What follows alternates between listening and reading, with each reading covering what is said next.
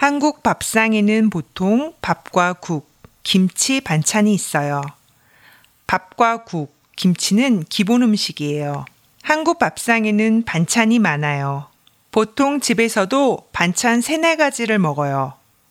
김치도 반찬이에요. 밥은 왼쪽에, 국은 오른쪽에 놓아요. 그리고 수저는 국 오른쪽에 놓아요. 수저는 숟가락을 왼쪽에, 젓가락을 오른쪽에 놓아요. 한국 사람들은 젓가락과 숟가락을 둘 다 써요. 저는 부모님하고 같이 살지 않아요. 그래서 집밥이 정말 먹고 싶어요. 한국 사람들은 이렇게 이야기해요. 집밥은 엄마 손맛이에요.